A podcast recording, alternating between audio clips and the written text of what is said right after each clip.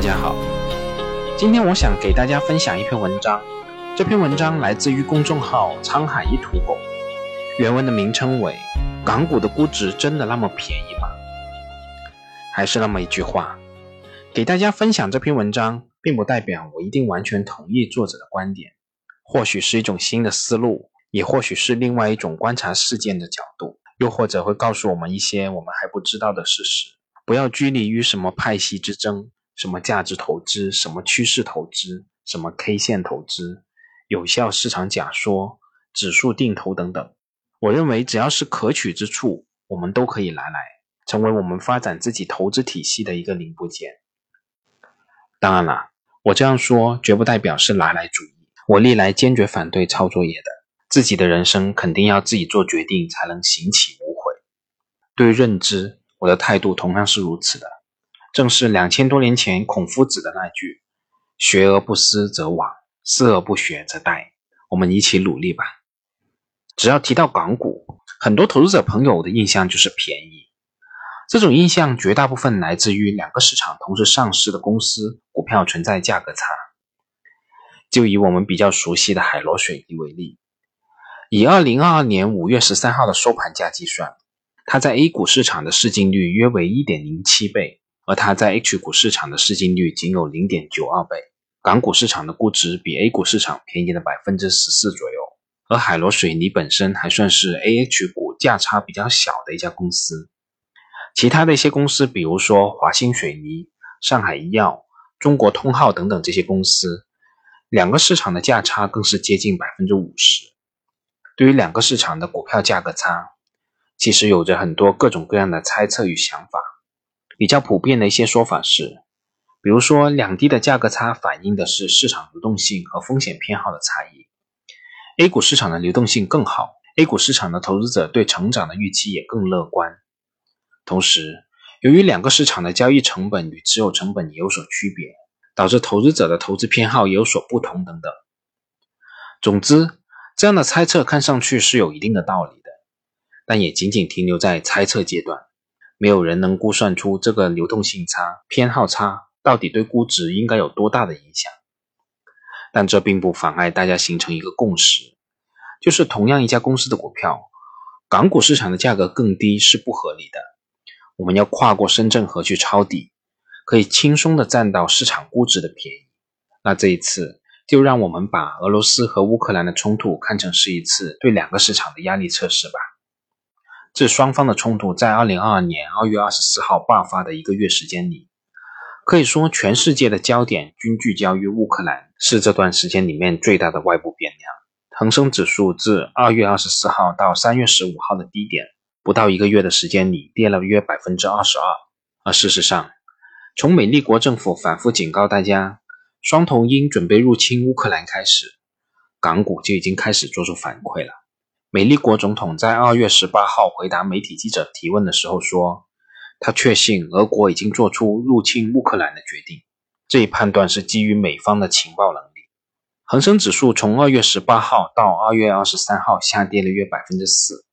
可以这样说，香港市场的恒生指数非常迅速地反馈着全世界的地缘政治风险。从美利国总统的警告到俄乌冲突正式爆发。再到欧美联盟使用金融核武器制裁俄罗斯，再到国内的国务院金融稳定发展委员会表态之后的市场大反转，那么香港市场为什么能如此迅速的亦步亦趋的反馈着世界地缘政治风险呢？其实说起来也很简单，本文的作者认为，这是因为虽然港股市场上市的公司是在中国的资产，但计价的货币却是美元。说到这里，可能有朋友会说。港股市场不是以港币计算吗？怎么会说是以美元计价呢？那在这里我们可以额外补充一个知识：香港自1983年就开始实行一种名叫联系汇率的制度。从1983年10月17号开始，香港的发钞银行一律以一美元兑换7.8港元的比价，事先向金管局缴纳美元，换取等价的港元负债证明书，在此之后才能增发港元现钞。同时，香港政府也承诺，港币现钞从流通中回流之后，发钞银行同样可以用该比价兑回美元。所以，我们可以这样说：港币的底层资产就是美元，与我们一般理解的主权货币还是有比较大的区别的。作为我们中国国内的投资者，其实是很难感觉到这种制度安排的微妙之处的，甚至可能很多投资者都不知道有这样一种制度安排。所以，我们要转换一下自己的身份，假设我们是一个外国投资者。当然了，其实说是外国投资者，其实绝大部分的资金都来自于美利国这个全世界最大的金融资本国。美利国的投资者想投资中国内地企业的股权，有两种不同的方式。一种是直接买港股或者中概股，第二种是换成人民币进来买大 A 股。表面上看，这两种投资方式的差异仅仅体现在不同的两个市场买相同的底层资产的证券，但事实上，事情并没有这么简单。这两种方式最核心的差别在于，主权信用风险的嵌入方式不完全一样。对美利国的投资者而言，香港市场的证券的估值其实包含两方面的因素。既包括了主权信用风险，也包含着上市公司自身的估值。而在我们国内大 A 股市场，由于本身就是以人民币计价的，不存在主权信用风险，大家都在这条船上，股票的估值仅仅纯粹是面对上市公司的企业价值。所以从这个角度来考虑，其实对美利国的投资者而言，香港市场的估值就该比国内的 A 股便宜。因为他们要考虑主权信用风险的数，这也就不难解释为什么港股市场会如此敏锐地反馈世界各地的地缘政治风险，会亦步亦趋地紧跟俄乌冲突的演化。当双头鹰被欧美制裁以后，所有的海外投资者又把目光转回中美关系。在这个高阶问题没有彻底确定下来之前，大家是不敢贸然下手的。这其实就是金融市场上常见的情绪传染效应。类似于信用风险的传染，在二零二零年的十一月十号，永煤集团因未能按期兑付二零永煤 SCP 零零三超短期融资券到期应付的本息，构成实质违约，涉及的本息金额共十点三二亿。继十月华晨集团债券违约之后，国企三 A 级评级的债券再度出现违约，引发市场出现波动。其他煤炭企业和国企的债券估值大幅承压，最终国家金融委不得不表态，零容忍态度，严厉处罚各种逃废债行为，市场的情绪才有所缓和。这就是很明显的情绪传染效应。但其实我们国内的投资者是很难用外国人的视角去思考这些问题的。首先，正如我们前面所说，我们天然就绑定在中国这艘大船上，一荣俱荣，一损俱损。主权信用风险什么的，没什么值得我们担心的。其次，我们经历了漫长的繁荣期，我们中国这艘船快速且平稳，我们又有什么好质疑的呢？所以，我们其实对地缘政治风险和主权信用风险是缺乏必要的敏感性的。在外国投资者的视角里，主权信用风险是必须认真考虑的主要风险之一。因此，香港市场的估值一般就要比国内的 A 股市场要低一些。当然了，其实我们也能看到，有少部分的公司在部分的时间段里估值要比国内市场略高，这其实就是另外一方面的问题了。我们这次就先不讨论。那对于处于本土市场的国内投资者而言，看到香港市场的价格以后，就会想：同样是国内优秀的企业，香港市场给的估值好便宜啊！这就是立不同的立场。所造成不同的观点，在原文作者的《如何正确的看待银行股的估值逻辑、信用风险的角度》一文中，他曾经提到，估值、景气、信用风险是三个层次的东西。估值处于最低阶，单纯看着估值便宜就去投资，很不可取。说起来也巧了，作者的这篇大作我也曾经给大家分享过，感兴趣的朋友可以出门左转。